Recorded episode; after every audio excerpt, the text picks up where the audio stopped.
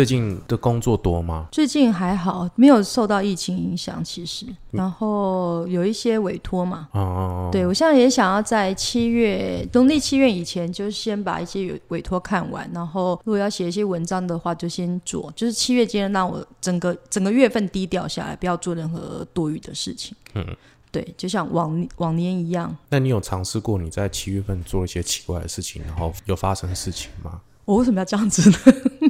就尽量不要啦，因为其实虽然七月对我来讲其实没有太大的影响，但是能够低调还是低调。对，就是你不用不需要引起他们的注意嘛。那因为如果说我帮人家看的话，或是聊这种故事的话，就比较容易引起他们的注意。那你七月的时候有看过吗？我以前七月吗？我是其实他们是一年三百六十五天都会在的。对，那你为什么一定要在七月要这么谨慎呢？如果三百六十五，因为毕竟可能还是一个尊重吧，因为大家还是认为他们这个月份是属于他们的节日嘛，那会比较活跃一点。那你在什么时候看到最多？什么时候看到最多？啊其实没有很密集的在某个时段，就像。电影这样演的，就是忽然哇，整个天空都是这样，然后路边也都是。前一阵子大概三四月份，有一段时间很乱，是真的。很乱是怎样？就是你会可以感觉到整个好像你会觉得那个气场是很不干净的，整个然后就有。有点抽象，像是群群魔要起来的那种感觉。那那时候我其中有一个委托他的姐姐，嗯，他说也是玉皇大帝或是玄天上帝的，嗯，等于就是他们玄天上啊，是玄天上帝，他会有跟他讲话，然后他就会去跟呃去也不是警告，就是提醒一些人，有点像那种庙里面的师姐的那种状态。他那时候就说那段时间他也是感觉到很脏。状况很不好，他也是一直很不舒服，就说现在整个气场、整个空气当中都弥漫的，好像很多妖魔的感觉。嗯，对。那我觉得三四月是有一有有一段时间是这样子，所以那时候会有特别乱嘛？台湾会特别乱，因为今年的三四月好像忽然这样冒出来的感觉，就是是是会像比如说下雨天之前的时候，蜻蜓会乱飞，蚂蚁会跑出来什么之类的，像动物的本能。那如果是另外一个空间的话，如果那个时候特别的乱，是是什么关系？是磁场呢，还是说有什么有些大事要出现吗？这是一个好问题，因为其实像之前我。常常去找师傅，他他说他会接黑令旗嘛，会去帮忙处理事情。对，黑令旗是最麻烦的。对，但是他其实我也没有详细问过他这些，他这些事情其实他也是因为接收，他知道就是有人等于是派给你任务，你去处理。嗯。但为什么会导致这个任务的产生？嗯，我不确定他他自己知不知道，因为其实就像战争一样，就像疫情一样，会突然出现，你就是去处理一样。那个源头我们不一定会了解，就像我说三四月那一次，好像台湾也没发生太多事情。对啊，只有五月嘛，五月就忽然疫情大爆发。但是去年我跟你讲过，说有事情还没有发生，嗯，很大的事情。所以发生了吗？现在发生了。结果后来我我我后来觉得，过一两个月之后，我整个人稳定一点点，嗯。对，那后来我刚好也有去找师傅，师傅有说，刚好我感觉到很慌乱，就是我我觉得会有大事发生的时候，他刚好是他接令旗的时候。嗯嗯。对，那我他也没他因为这种东西是不能泄露的，只是他跟我说他他说他事情解决了这样子而已。令旗的事情是说他去处理的，就是大事，像九二一之前他就有去接这个令旗，然后就发生九二一地震。他接令旗会怎么样？就是嗯嗯，我觉得应该是。他对他是处于临界的事情，那这临界会不会导致？就像我刚刚讲，他其中一个大事就是刚好遇到九二一，那这个这个东西会不会导跟九二一有没有直接关系？就阴阳两界有没有特别的连结，导致阳界发生灾难？其实我不是很肯定啊。嗯嗯，对对对，但可能会或多或少有一点点关联。嗯，对。那他接令旗之后要干嘛？就是去处理啊，处理众生们的事情，应该是吧？这是他的业务，对。他的专门业务，但基本上是他是没办法明讲的。嗯，对，这也是很繁杂啦。因为他就是他们是世代，就是专门在处理这些事情的人。对，那他是等于是，我觉得你可能把他想成那些特工队吧，就是跟一般庙里面的那些师公师姐是又是不一样的等级的。Ghostbuster，对对 对，可能是类似。他每次一出来就噔噔噔噔噔噔。其实我也蛮好奇，但是我觉得毕竟不能问太多。嗯，对对对，他们有他们的职责在。对，搞不好也是签了一些保密协议之类的。出生的时候，对对对，因为他们真的是世代传承的。嗯，对，就一出生就是要要做这个天，要做这个天职，就是可能对对对，他必须要做这件事，如果不做，他可能自己会有影响，或者是真的没有人做，别人在做这件事情。对。也是辛苦啦，对对，所以对宗教信仰上，基本上也是没有办法选择的吧？嗯，对，因为必须要学习一些技能，嗯，跟处理这些事情的一些，就是一个天命，真的非常辛苦。我先做个开场，好，欢迎收听恰吉老罗的演员日常。大家好，我是老罗，坐在我眼前的是老花猫猫。老花猫猫今天终于又出现了，然后呢，我们今天要讨论的事情是鬼月特辑。我们今天会认真的讨论鬼会很认真的讨论，很认真。我们非常的严肃，我们不说笑。对，我们今天会秉持百分之百认真的精神完成这一集，嗯，绝对不会再开乱乱聊天。我们今天要讨论的事情是这个。老花妈妈，她的算算糖已经一年。没有，好不好？还没八个多月，八八个多月嘛，好了，快一年了，这样子。我想你这一年接了不少委托，然后也碰到了一些事情，对，想说来跟再趁这个这个节日，好来跟大家分享一下，这八个月当中有没有什么样的不一样的、印象深刻的灵异体验，来跟大家聊一聊。该吃药了吗？其实大部分的都还是，其实很多环绕在感情问题上面。我觉得好像应该问世都就这两届的吧，不是工作就是是。对，但工作基本上二十分钟就可以带过，感情可能缠绕了一两个小时，还在那边纠结当中。好像人都是这样子。对，但是其实我这样子这几个月比较密集的跟这些委托人，呃，委托人是什么？委托人那个人叫阿伦呀。好，我们加认真。嗯，好，跟委托者他们在聊的时候，我觉得其实你只要保持理性，其实人生就顺了一半，真的。对，因为就很多人不够理智的关系，他们看待他们自己的感情啊、工作啊、家庭，甚至是身体的保养。嗯，如果说你不够理智，好好去面对这些问题的话，其实日后产生的都是你在承受而已。可是大部分很多人都是感情过不去啊，所所有事情都很理智。就是唯独感情过不去。对，但是问题是，让我们过不去的对象都让你觉得啊，这啊匪夷所思。对，我懂，我懂，我懂。就是哎，为什么？哎，怎么是他呢？对，到底发生什么事？不是应该应该更遇到更好的吗？这样子。但是真的很奇怪，哎，真的就是会一直在那个漩涡转的的那些案例啊，很多都是可能遇到有家暴的，或者吃软饭的。或是一直外遇的，嗯，他们就是放不开，我不懂为什么。但是如果说遇到说对他们比较好的，他们反而就他们可能问说：“哎，我我那我顺便看一下我前男友。”然后问一问，就一看前男友，发现哎，前男友都不错啊。为什么不要？他说就没感情，又干嘛？那现在这一段是现住呃，现在这一段就是变成让自己很难堪的。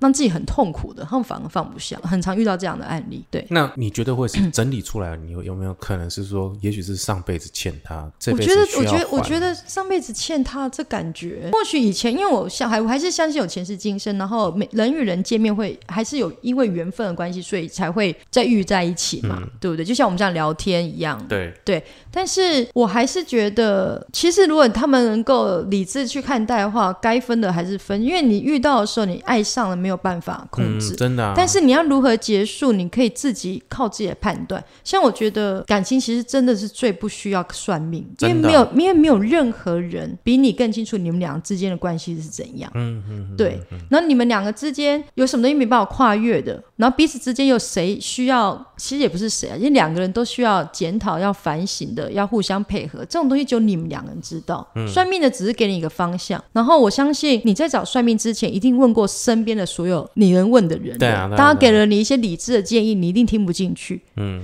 对。那你再去找算命，只你其实只是想要听到一个你想听到的答案而已，所以根本没意义。嗯，因为之前也遇过一个同一个玄天上帝的那一位。嗯，对他就是有一次就跟我聊，他就跟我说，他就给我看他男朋友。嗯，一看到第一眼我就说不行。嗯，很糟。就是他其实是一个，就是空口说一些承诺、梦想，但完全不去执行的人。嗯，然后也不放他走，就一直说要跟他结婚，但也不去工作。嗯，就是每天在家里面耗着。嗯，然后就是变这样。那他也知道这个人没有前途，他也没有想要跟他继续下去。应该是说他知道他不会跟他到结婚，但是还是继续在一起。嗯，然后我就说不行，他真的是不适合你，会会拖住你，会让你说，会让你好像陷入泥沼这样子，你没办法前进，你没办法学习，更不要说你可以让你把你自己照顾好。嗯，然后他就他就呆呆说，玄天上帝也这样说。嗯，就是对，已经神明都跟他这样讲，对，神明都跟他讲。那我想，那你还问我干什么？嗯，这神明都已经劝不了你了，你还来问我，那根本就没意义啊！就是 double check 对，但是我就真的觉得，那是听了就傻。我想说，我的妈呀，全天上帝耶，都告诉你，而且他还问我说，是不是因为他执意要跟这男人在一起，所以导致他后面很不顺利？嗯嗯嗯。那你懂吗？就是你都已经知道可能的前因后果，你还是执意去这样做，那你也知道这男生其实是不能跟你到终老的，嗯，然后可能还拖累你的，嗯。你还是继续这样做，那你你去算这命有什么意义？有时候就是一个一个慰藉而已啊。我觉得你当你在其中时候，本来就是会这样子。我有经历过这一段。是了，但是。我觉得还是得靠自己去所有事情都是对，都是靠自己。因为你说像工作好了，你算命的可能给你一个方向，可能会提醒一些你没有注意到你的天赋，嗯，或是说 OK，可能两个工作让帮你选择其中一个，那可能就是比较有参考性质的，嗯嗯，或对，或者是说帮你看你家人的健康啊，或什么，这些都是一个提醒，也许。就算不是百分百中，至少你可以先预防嘛。嗯。但是感情的部分就真的很难去介入。但你去花那个钱算命，你会花钱算感情的人，他就会花很多费用在这上面。嗯。因为他就是一个算过一个嘛，就是要算到哪一个算命是讲到他心里想听到的。嗯。我真的觉得没有必要。我觉得感情应该都是最大宗，但也是最难的。对。而且以你的身份，你看人家应该都很清楚。对，我还曾经遇过半夜三点找我的。嗯，刚好还没睡觉，半夜三点，因为我刚好还没睡觉，回他讯息找你，这个是人类，这是你对我的方式就是这样，半夜三点找我。哎，明天那个录音可不可以晚一点？你也你也跟我换了时间，干嘛这样子？我至少头脑里面在想说，我要判断我有没有办法上慎重的上恰吉老罗的节目。嗯，我怕让听众失望，所以我就要想了一下，半夜三点觉得好，我真的做不到。就半夜三点钟还跟我讲说，忽然敲我，你在睡觉吗？嗯，还没好，你要去听林忆莲的专辑。那很久以前，好不好？这件几百年前的事情，你不要拿出来听。我想说，凌晨三点传讯息，好像只有你会干的事情，因为还没睡觉啊。真的，真的很多人问我，到底我的睡觉时间是几点？就是大家睡觉的时候，我还是醒着；，大家醒来的时候，我还是醒着。所以呢，你要你要跟我听众解释什么？没有，就是睡得很少了。睡得很少，所以就是你就是二十四小时可以 on call 这样。对对对对。所以我今天如果我的听众想要到你的算算堂的时候，就是随时都可以传。我只要醒过，我只要是醒着有回的话，基本上你可以直接强暴我，直接说那我们可以现在吗？我就可能犹豫了二十秒，好了，就现在吧。OK，对对对。就是你基本上你都接这样子就可以啦。如果说能够做的话，但如果说对方就是我不太想理会的话，我可能就会找一点借口。嗯嗯嗯，对，因为有些人其实还是真的比较麻烦一点的。他可能传讯息，你就会知道他这个人能不能接 你的能力。对，就是可能因为你也知道我龟毛，可能这个人讲话不太礼貌，我就会觉得嗯，我考虑一下。我以为是你已经看到，有些看到照片我就知道我很难很难跟他谈。嗯。对，因为我这人都是讲实话，我我不知道我要如何用很婉转的话来跟他讲，我可能就会觉得，嗯，就会想一下这样子。那你会接宠物的业务吗？宠宠物有啊，宠物沟通哦。哦，不是沟通，我是一样，其实跟看人类啊，看过世的家属是一样。我只是看着他给我什么样的讯息。但我后来发现啊，狗真的记忆力非常好。狗狗就是我遇到，我很奇怪，我是猫派，对不对？但是我的涮涮堂的委托几乎百分之九十五都是养狗的。嗯，那我对狗一些。完全不认识，所以我就觉得这种感觉很怪，因为他们要干嘛，我就只能传达，我根本不知道他们在讲什么东西那种感觉。但我就好像一个狗狗的圣诞老人一样，就可以告诉他们说，嗯，他最近是不是有玩具不见了，被收起来了？哦，对，他可能他最近因为可能身体不好，太兴奋，然后怕他心脏承受不了，就是把他熊熊或什么收，走说可以还给他吗？你这是宠物沟通不是吗？对，但是我没办法告诉他，我没办法跟 我没办法转主人的话给狗狗。我只能帮狗狗带话给主人，真的哦、对，就是虽然说，其实他不喜欢新的罐头，他说：“哎、对，你怎么知道？”我说：“他觉得他口味太重。”他说：“哦，好，那我换掉。”或者是说，就通常都是要求，就是他最多就是他们玩具被收起来，嗯，然后他们想要要回来。或者是说，他们不喜欢家里哪个成员，因为很多人会喜欢问说，哎、那他喜欢我吗？还是喜欢我爸爸妈妈？还是喜欢谁？那我可能就帮他排名，说谁谁是第一名。通常都是妈妈第一名，真的吗？对，因为妈妈可能在家里面时间比较多，就会陪动物。我我一直觉得皮可罗在歧视我嘛。他看起来歧视每一个人，没有，就是很多这样子。那不然就是说，哦，可能特别不喜欢哥哥。他说，哎、为什么？我说，因为哥哥身上味道很重。他说，哦，对，因为哥哥有抽烟，嗯就类似这种事情，或者是说不喜欢嫂嫂，因为嫂嫂讲话很尖，他不喜欢那个声音。对，那就是去帮他们传达咯，就是可能特别不喜欢家里面事。哎、我真的有传达到一个还蛮特别的，他他要狗狗跟我讲说，他们家有一个人就是。以狗狗的角度来看，是比较高大的人，男性，然后他身上汗味偏甜，身上有一种药味，然后偏甜。我就跟那个人讲，他说他们家有两个是哪一个？我然后我就讲说，极可能有糖尿病的那一个，然后来他就知道，因为狗狗可以闻得到人类那个糖尿病的味道，所以所以那只狗狗其实很担心主人，我就觉得哎、还还蛮特别。我第一次帮狗狗带这个话这样子，对。但是我之前有遇过一个还蛮特别的，他是他只是想询问一下，因为他们家的有一他们家有一只黑狗已经不见了很久，然后还是在持续寻找，只是心里面也有数，说也许也不在了。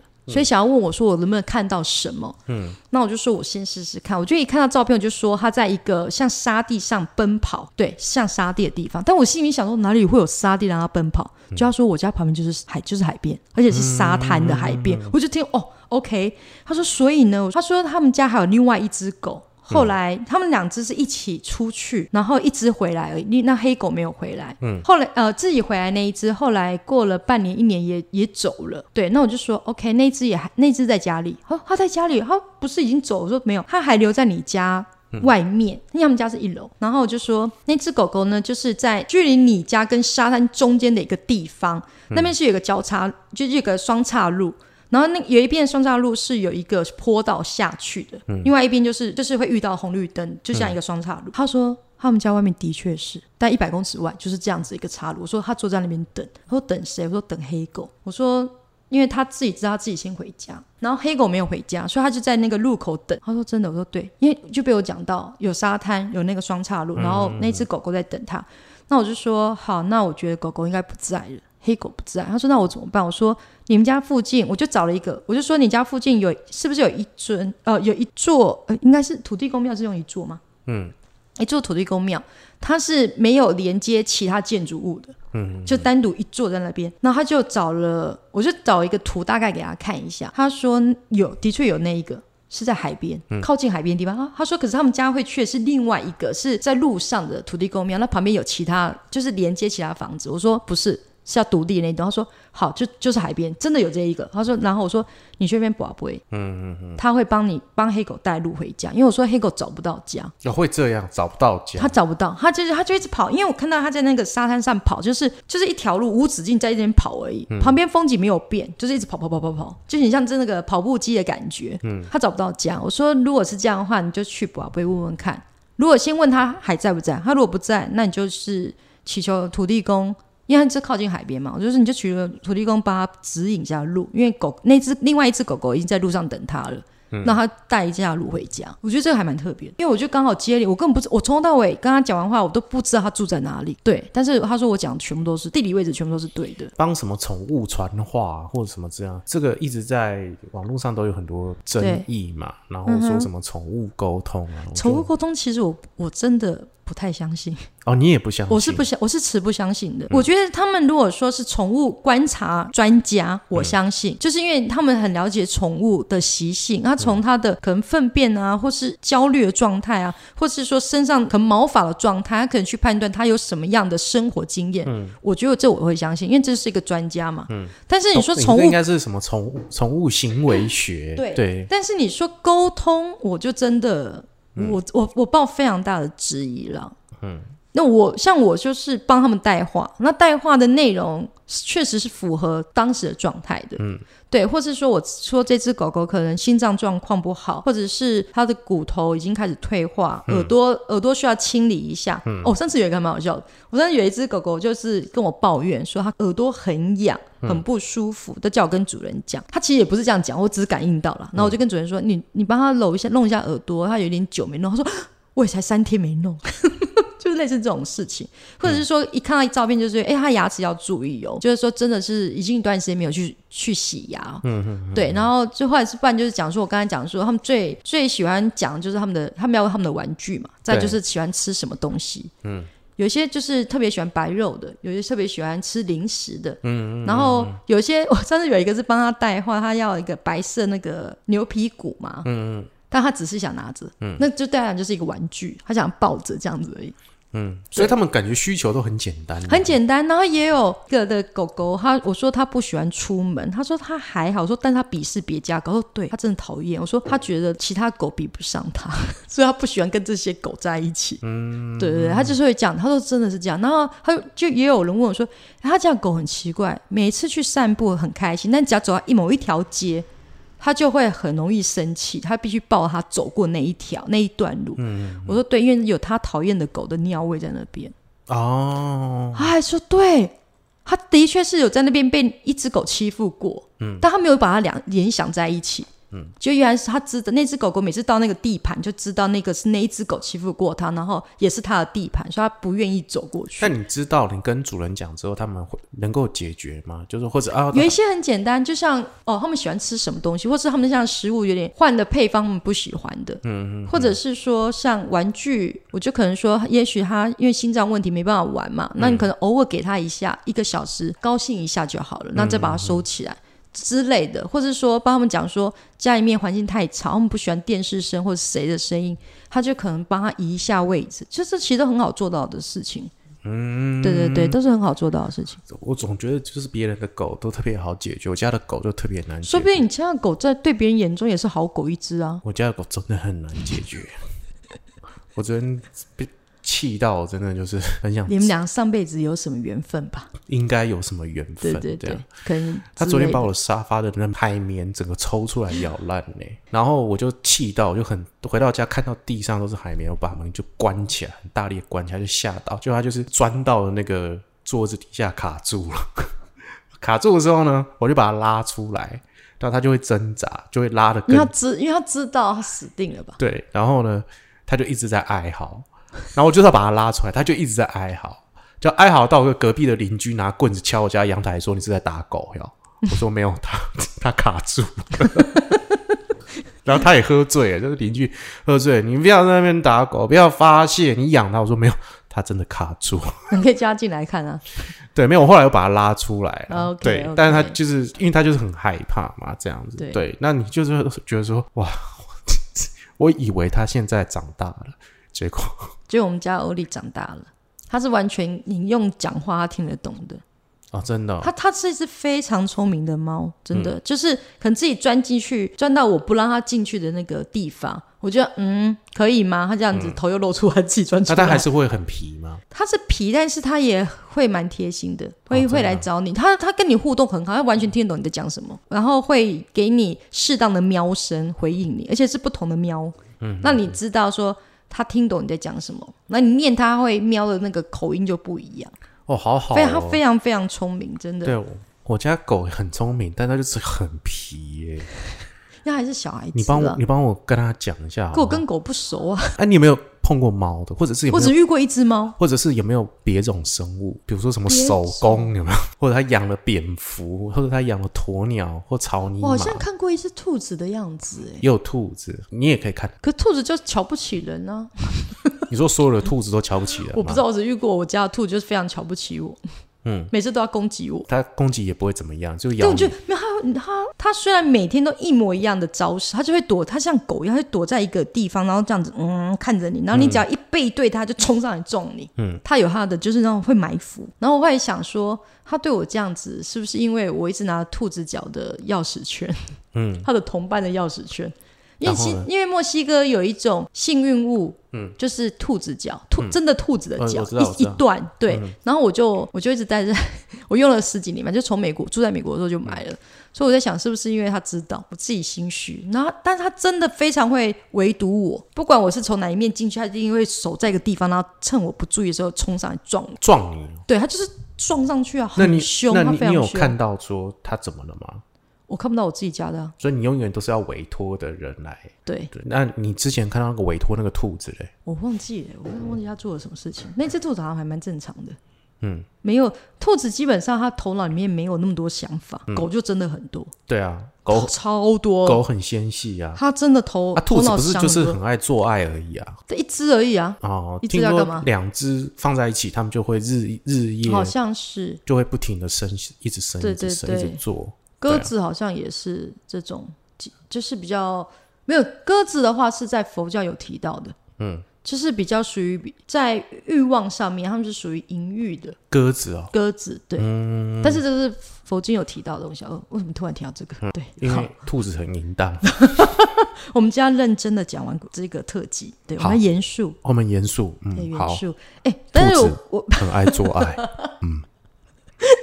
哎，不过说真的，我最近真的会有遇到一些，还有遇到一些事情。我一直以为我看到人类之后就不太遇到那一方面的，嗯，虽然还是看的，就是会看到，但是还是跟以前比起来少很多。不过我那天真的一个莫名其妙遇到一件可怕的事情，你说什么？就看到这个人，然后后面就跟我讲说滚开。不是不是不是，我那天只是在滑那个 Facebook 而已，嗯，只是滑，然后就看到一个我平常都会看的一个泰国粉砖，结果我其实滑过去那一瞬间，你看到他影片在播，其实顶多两秒吧，因为我就直接滑，因为我就看那个画面，我就觉得不对，嗯，但当时觉得不对是有有可能基于我对这个主题没什么太大的兴趣，然后一方面它是因为从车内往外拍一个街景，我就看到那个街景晃一秒，我看到一个东西，我其实没有看，真的没有看很清楚，我就把它我就划掉，所以大概两秒。然后后来呢，我就去煮饭，煮煮饭之后要开始吃的时候呢，我就一坐下就整个人发抖，很严重，然后就开始晕眩，嗯。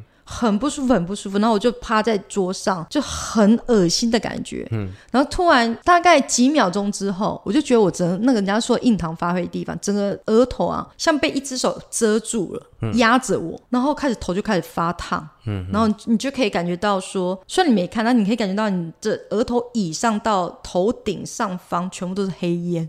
嗯嗯嗯，对，你就知道你出事。然后那时候我就整个抖到一个不行，然后也没办法呼吸，开始已经呼吸有点问题，然后我就一直抖，然后想说我怎么办？就我就深呼吸一下，赶快去拿我的那个护身的项链，嗯，赶快就是趁我还有一点力气拿戴起来，然后戴了，我就一直念佛号嘛，嗯，然后过了几秒之后就打了一个很大的嗝。嗯，我就觉得哦，好像过了这样子，嗯，就没有更严重、更不舒服这样子。那对，然后后来我就赶快拿之前有一个大哥给我的什么金光明少，就开始抹头，抹到头上，然后抹到头顶上，撒一些头顶上，然后开始一直念念念念念。后来就整个，我就突然发现我的背啊，最上方就是脖子接那个脊椎这个，就是脊椎第一段，那边就开始很痛很痛，非常非常非常痛。然后我就叫那时候叫我男朋友，我就我就叫我男我就趴着叫我男朋友帮我顺，嗯。他就用金光明砂撒一点上面，然后就像这样摸摸那个骨头的地方，摸摸摸摸摸，摸到稍微顺了之后，不，他在摸当下，我眼睛是闭起来了，因为我是趴着，就闭起来，我就我就突然看到那个影片的画面，嗯。就是半个多小时那个粉砖的影片，嗯。就看到好几个众生站在那边，嗯嗯我就整个整个好像身体要往里面吐出来的感觉，我就整个很恶心的出来。男朋友就帮我顺完之后，我那个地方就是脊椎第一段，真的是剧痛哎、就感觉好像那个骨头插出身体外面来的那种感觉，痛到我完全不行。但是就一段时间慢慢的降下来。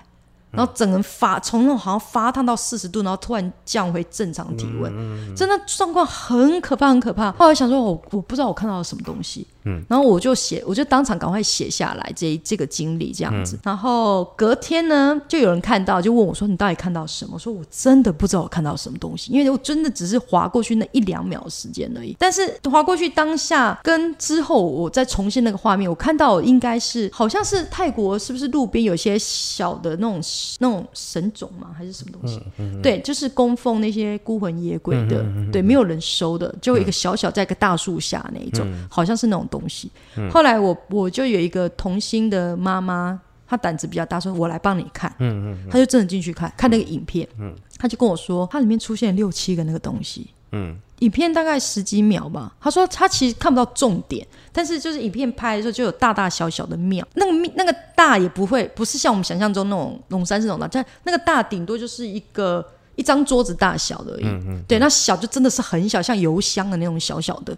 他就是沿路有几个，他也不知道为什么对方要拍这个，然后他就往下看回那个人家的留言，好几个说他们看到好多那个。嗯，真的有其他人都看到了，那我就在想，还好我只是这样划过去。那如果我看完那十几秒，我不就死定了？我就觉得哇，好可怕啊！这种危险无所不在，因为我就只是划一个 Facebook 而已，我就中了。所以这个影响是什么？是影片里面的，就影片里面它就是里面的众生来找你。对呀，呃，对我我当时也有讲到这个，因为从我看那个瞄到那个影片到我煮完饭，大概有半个小时以上。嗯，那种感觉会很像说人家泰国的漂洋过海来找到你的那种感觉，就是你看到我，我知道你看到我了，嗯我来找你的那种感觉。就从那个闭路电视的时候，他就。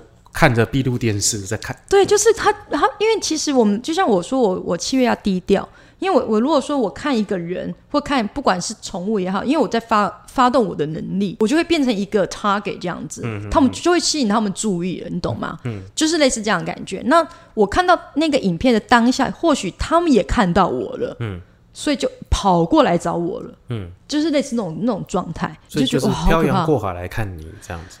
点歌时间到了吗？然后你可能用什么用什么沙呀处理，就是说可能只是让他离开而已，对，不是说可能满足他了什么的，他就不是不是，其实有点像。特效药对我来说有点像特效药，但事实上它只是没办法治本了。嗯，就是我当下不舒服，我用这东西对我来讲可以舒缓。那但他就回泰国了吗？还是说他可能他可能去垦丁玩了？我不知道之类的。对对对对对对对对对对，我不晓得哎，真的。但是那次是真的非常莫名其妙中了这样子。对，因为你那个影片后来你有传给我，我没有传那我叫你看，你说你不看。对，然后我就没空。我就不要你不要看，真的。我就说我不会看，我也不没有没空看这个。不过我以前的泰国同事啊，真的很认真的要我不要去泰国，他们非常怕我在泰国发生事情，然后没人可以救我。他们是真的很相信神鬼，或者是一些咒术，或者是是一些下蛊这些，他们是真的相信的，认真的相信，所以他们就真的是苦劝我千万不要去泰国。他们泰国人非常害怕这些事情，所以这一次遇到之后，我就真的觉得哇，那真的是我真的是瞄到一眼而已。因为我之前有碰到一个，就是也是跟你一样有同样能力的人的时候，他是跟我说他去泰国了，然后他就很爱泰国，然后我就说泰国不是很容易遇到这种事情，他反而是跟我讲说，如果你待在市区，就不会有这个问题，就是不要到庙。不要要避开所有的庙，不要到庙，或者是说不要到特别乡下的地方。嗯，有些人是这样，他就是跟我这样讲，他就说，如果你只是单纯的在什么曼谷这种市区。市区的话，你你就是单纯享受它的街景跟它的现那个食物啊、人文这些，对对对对，或者是它的进步。这个这个都市的进步，对，这样，因为前一阵子有一段时间，就是台湾人很流行泰国佛牌，他们去泰国佛牌，就是真的是请的时候，真的就是一下飞机，然后就租了一台车，请司机坐，然后就带他们到各大的，就就不是各大，就是很乡下的地方去找这些制作佛牌的师傅。你懂佛牌这个东西吗？我没有很懂，就是说我有接触过，但是我没有往下再再再去接触这样子。但我我就是跟这些商家有聊过，就是说哦，你们怎么去请佛牌？他们就可能真就是找，因为他们自己有师傅会去做什么什么佛牌，那他们可能真的就是到很乡下的地方。可是佛牌是可以帮助他们顺顺利吗？还是对对对，它的作用是这个？它的作用就是这样，就是说可能有爱情，有有 OK，有工作，有健康。但不会是施予不好容易给别人的那一种嘛？那就是下蛊，也有那个那个东西，就就是有人说是阴牌呀。OK，阴牌就是说可能用呃死掉的人的身上的骨头或者是毛发，然后把放在他的佛牌里面，然后再施法，那就是阴牌。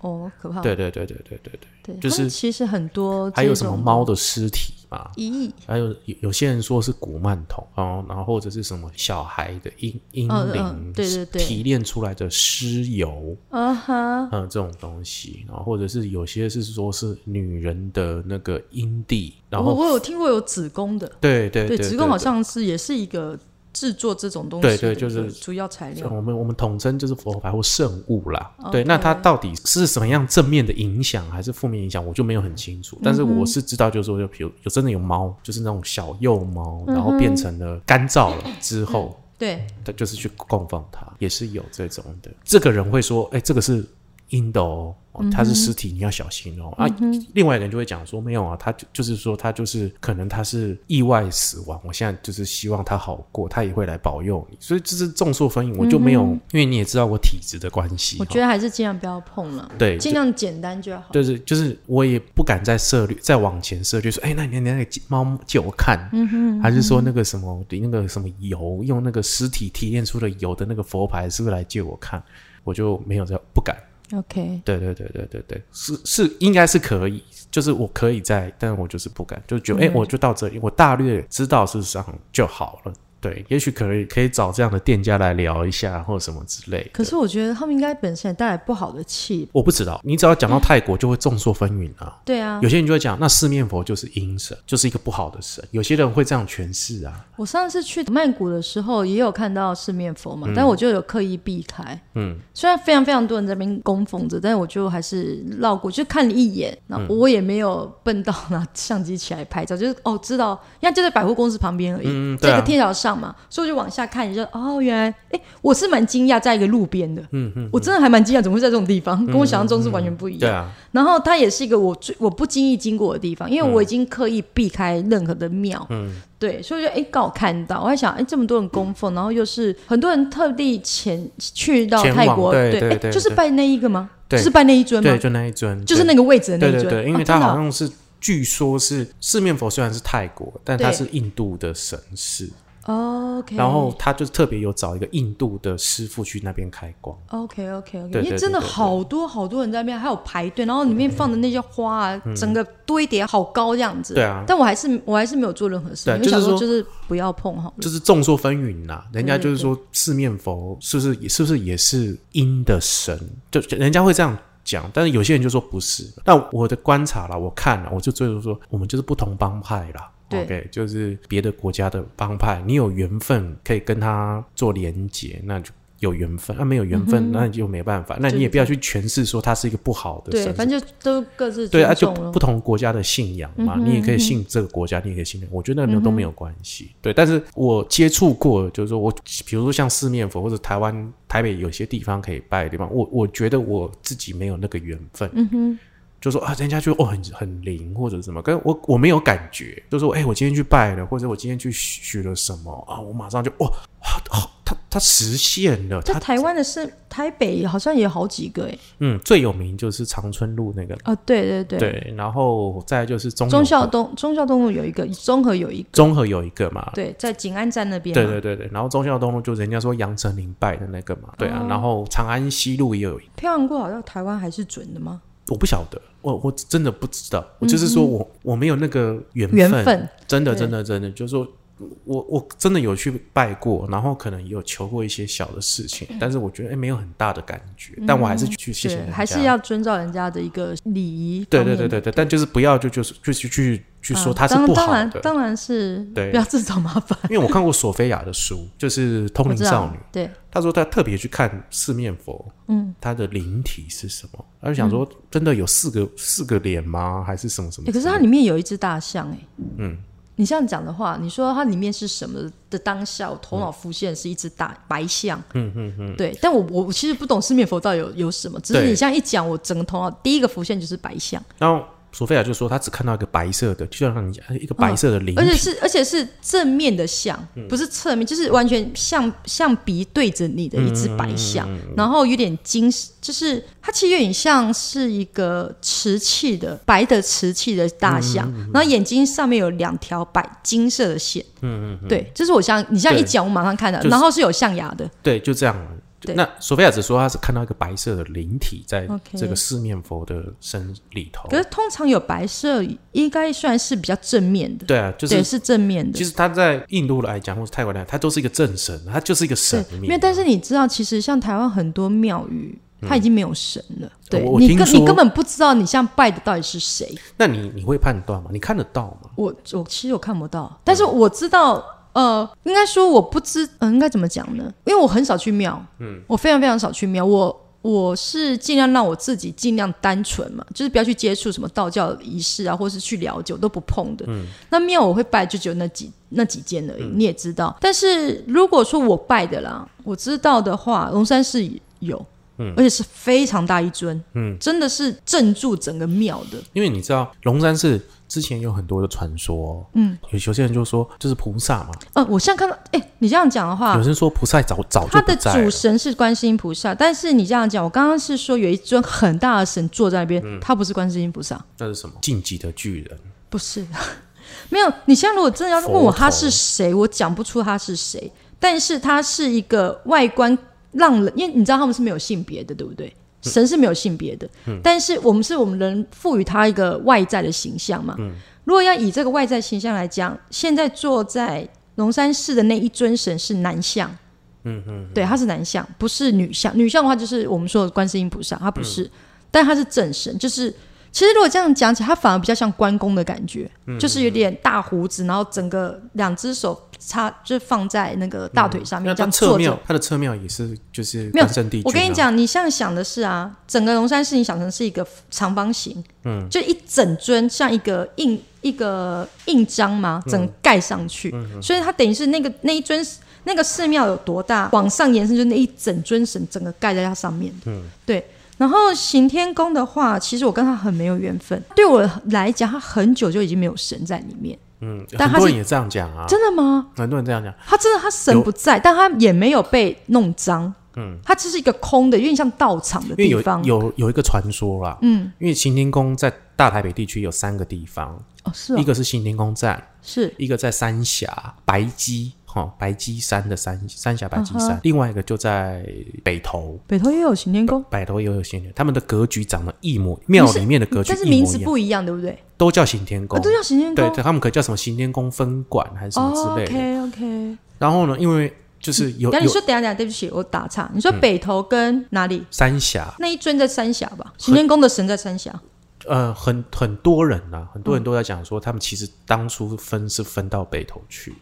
我刚刚原本是想北投，嗯。你一开始我刚你刚刚想北投的时候，我是想要北投，但是我后来不打断你，问你另外一个地方在哪里？嗯三峡。他现在去了三峡了，对，对他现在已经不在北投，就是原本在北投。当时那个北投分馆开的时候，其实他们就就已经从原本行天宫站的那个已经移到北投。OK，难怪，因为我已经觉得行天宫行，我我我是像跟你讲话，我才知道好其他两个地方，但是我已经很久以前就觉得行天宫里面没有神，嗯。但它是保持了干净，就等于是有一个磁场，嗯，结界。它里面是干净也没错，但是没有神了，所以我一直觉得我去到那边就我不是去一个庙里面，我不知道我去那边干什么，嗯，对，所以清清理磁场啊，搞不好就是让你之类的，所以我就对他，我就跟他没有缘。然后我们常去那个不动明王，他是有仙在那边，嗯，就是你在那边眼睛闭起来，你可以感觉到那个仙气是很重的，一个灵气在。仙跟神有什么不一样？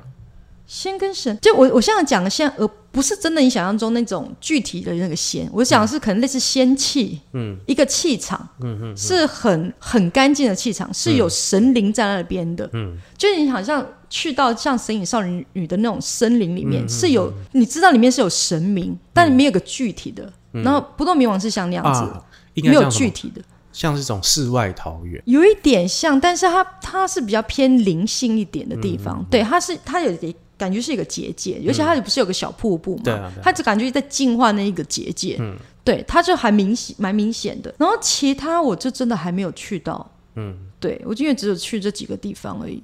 但我就可以，就是可以。如果你要问我的话，我就可能第一时间就可以想到哪个地方是有神的，哪些地方是没神的。因为对三个行天宫我有特别去一趟，对，那我真的就觉得，呃，像在郊外的，比如说像北投的，或者是像三峡，对我来讲都是很舒服的。虽然他们人没有很多，但是你去的时候，你你在里头，你可能也许另外一方面他们都在山里头，对。你你在里面，你会至少你站在那里，哦，面对着里面的神像的时候，是啊、你会很亲近。亲近的，对，对对对，不会不舒服。还有那个法鼓山的水月道场，水月道场它是一个对我们来讲啦，对我来讲啦，嗯，它是一个比眼你肉眼看到还要隐身于森林里面的一座道场。嗯，就是对你们来讲，它旁边不，它不旁边不接大渡路那些嘛，然后只是说它进去的入口处比较隐秘嘛。嗯但对我来讲，感觉好像是它虽然它它的位置还是一样，道场还是一样，但是它好像会变身到一个很隐秘的一个山林里面，嗯看不到外面这一些地方，也是蛮特别的。很特别。对对对，就我看到是进去到里面，明明外面就是一个大都路，但是我看到就是好像整片山林把它围绕起来的。嗯对，它也是一个很很有灵气的地方，但是是让，但是是跟不动明王是不一样。不动明王就是好像你到了一个瀑布里面，你被洗涤你的心灵，但是水月道是一个很沉静的，就是你的心是完全心如止水，会整个人荡下来，然后好像时间静止了的那种感觉。嗯，对。嗯对，你会走进去，然后整个声音都突然被关掉，嗯，那你的心就开始静下来，然后你好像也看不到别人，嗯。就是你活活在那个地方，然后你那个道场在瞬间好像会跳到一个竹林里面，嗯，那个那个道场可能就只有你一个人。嗯，但事实上，你知道，在现实生活中是旁边人走来走去啊，然后旁边车流的，但是你在我在那个当中是，我好像整个人是净空的状态，嗯，真的是还蛮特别的。不管怎样，如果这个地方是干净的，对我觉得至少你在那边可以得到某种清幽，对我觉得这就很重要了。对对对各位听众，就庙宇的传说有很多，刚刚讲了行天宫，讲了龙山寺，神明到底在不在？因为网络上真的讲了太多太多。老花妈妈讲就是就说他他感应到是这样子，但我我们没有人确定了，没有人真的确定，我们就只能跟你讲说，今天你真的觉得，哎、你觉得跟行天宫很有缘分，那就那就持续去，它让你会有一个，他给你一个慰藉，或者就是给你一个洗涤，我觉得这样就好了。哎、可是我有一个还蛮有点好奇的地方，嗯，就关渡宫，我还如果有机会的话，也许我们可以去一下。我觉得关渡宫上面好像我还没去过，嗯，我很常去啊，但是我不知道为什么，我一直觉得它上面有一一条龙在上面盘踞着。嗯，对，啊但我还没有到到现场，我不知道。但是我我每次想到关渡宫，我就想到一条龙，很大一只青龙，嗯，有点偏白的青龙，有人很大很大的有人说在上面。就是松山慈幼宫，就是饶河夜市旁边的慈幼宫，哦 OK，跟关渡宫，他们的地理都是很好的。慈幼宫、嗯 o k 慈幼宫是很多比较小的神在里面，嗯也不是说小神，就是可能像一间公司里面的经理，嗯但不到总经理那种，嗯嗯嗯好像就很多好几个部门的经理在那边办公。嗯，对，就是说，人家说这两个的地理环境是最好。我通常啦，除夕夜的时候吃完饭的时候，我就会去参与开庙门。嗯哼，我就是去新天武圣宫开庙，开完庙门，他们会有什么什么师尊什么开示啊什么，我就在那边听，然后就还会领一个什么发财经啊，然后在那边大家拜个年。对，结束之后呢，我就会特别到关渡宫。哦再去走一下，走一走，这样子。关渡宫也也是我很常去的一个地方，那也是一个很著名的正庙，对不对？哦，很很著名，它非常非常，因为它好像曾经那边好像也是发生过什么样的重大的，类似也许是什么水水灾，还是瘟疫，还是什么，它是在山上还是还是平地的地方？算河河旁边而已。哦 OK，对对对对对对，但地理就是你是心旷神怡啊，你走到它的山上上面是整体是心旷神怡，view 也很好。就是我觉得我有时候觉得自己是不是很舒服，就回到那边也是清理一下磁场。我不知道为什么现在在听你讲关那个关渡宫的时候，嗯。我头脑里面出现十八王宫，真的、哦、然后我就一想到十八王宫，就想到肉粽。还没有，他前面蹲了好多众生，哦，就蹲在旁边，就很像在便利商店前面几个人蹲在那边抽烟，嗯，蛮蛮像。我不知道为什么会突然跳到那个画面，嗯嗯，有点可怕的感觉。有一天我们我带你去那边考证一下，不要不要不要不要！我小我年轻的时候还蛮常经过，就是说就是十八王宫漏粽嘛，对，都有经过，但是不会多但，因为我知道我说关渡宫呢。哦，OK，关渡宫 OK OK，嗯，可以啊，可以可以。对，十八宫我是真的还没去过，哎，我真的还没。我觉得就当那它当个传说就好啊。OK，年轻人很，我们年轻的时候很流行夜游，会走到去八王宫，对对对对对对对，非常非常流行。那你今天要推荐什么电影啊？已经到推荐电影的时候了吗？想跟大家推荐一部。影集，这影集叫做《白莲花大饭店》，是一个近期 HBO 的影集。那它其实只有六集，现在只播到应该是播到第四集还是第五集。这个影集讲的东西很简单，就在讲一个夏威夷的一个饭店叫白莲花，嗯哼，它有很很多条故事线哦，就是在讲里面的有三组客人。跟一组饭店经理的角色，但他们每一个人都很讨厌，很讨厌，对他们的设定都非常讨人厌。这样。OK 但是你觉得有趣的部分是，他们就在这个饭店里头，就是在里面会有一些他们遇到的一些，他们可能在这里面本来是蜜月，可能在这个蜜月过程当中，他发现他跟他太太的感情的状况。这故事就是说，感觉就是本来可能他们在一个正常的生活当中，然后他们去度假，在度假的时候说他们发现人生其实要面对对他们要面对的课题，或者是他们，但他用一个很诙谐幽默的方式在在讲，或者是他们开始面对自己的性向是什么。还蛮特别的耶，真的蛮吸引他。有一点黑色幽默的一个然后，六集，它只有，六集，这是我这一阵子看，我觉得自己很喜欢的。但他他可能从他的介绍，或者是从他的这个海报来看，他觉得不不怎么吸引人，嗯对，或者是可能会觉得很拔辣，其实也没有，就是就就是你会觉得，啊，你忍不住会再再往下看。我就跟大家推荐《白莲花大饭店》。对，那那今天很感谢老花猫猫。那如果各位听众喜欢我们的节目的话，请到这个 Apple Podcast 请给我留言五颗星。那以及呢，如果你想推荐我们的频道的话呢，或者想推荐我们的单集，请到这个 IG 上面帮我做一个现实动态的一个 tag，然后也帮我推荐给一个人就好了。这样，或者你想听老花妈再来多聊些什么，或者是哎你想列个明星啊，到底哪我我常常去拜的那个庙到底是不是真的有神明在？其实我觉得这这一切真的都还好，你只这只你只要觉得你去这个地方，你可以得到一些慰藉，得到一些平静，那基本上他就对你有帮助。嗯，是不是真的像大家说的这个神明是不是真的在？我突然想到一件事情，请说。哪个地方有？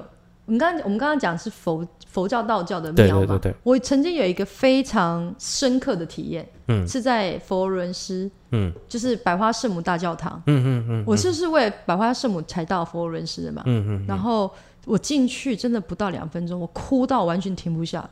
啊，我好激动，我整个人是抖的，然后哭到好像掏心掏肺这样，整个哭到整个好感动那种感觉。所以因为圣母踹了你一脚，没有，不不过其实我从小就跟圣母玛利亚还蛮有，还蛮感觉心灵还蛮接近的。嗯，但对对，但对我来讲，其实就跟观世音菩萨是一样。圣母是存在的，菩萨、观世音菩萨也是存在的。我一直觉得他们俩是同一个人诶、其实很多人会有这种感觉。耶稣、上帝，呃，但我比较不熟。四面佛可能啊、都是存在。这可能要再开一集聊一下啦。就是说，呃，因为像我的诠释，就是我觉得不管所有的宗教，在网上就是这一个力量。对那个一力量是什么，我们不知道，但我们要相信，因为在各个国家的诠释不同，但是我们要相信有一个力量一直存在的。对呃，到现现在人家讲是宇宙啊，或者是别的宗教，就是耶稣、玛利亚、观世音菩萨、佛、阿拉，阿拉什么之类的。好，但我觉得你刚刚说的，像希腊还有宙斯嘛，对，对我觉得其实都是在讲一个力量。对。对对对对，只是我们怎么去去诠释就好了。对。如果用这样的论点来看的话，那根本没有什么要去彼此攻击或者什么教育，就就是真的是没有必要，因为其实只要能够让人家向善，然后对你来讲带来希望，嗯。也让你更关怀其他人，我觉得任何宗教都是好的，对。不用去污名化或是什么，对。哎呀，所以我们有空再跟老花猫猫再开一集来聊一下这个部分啊，然后以及这个我们再开一集。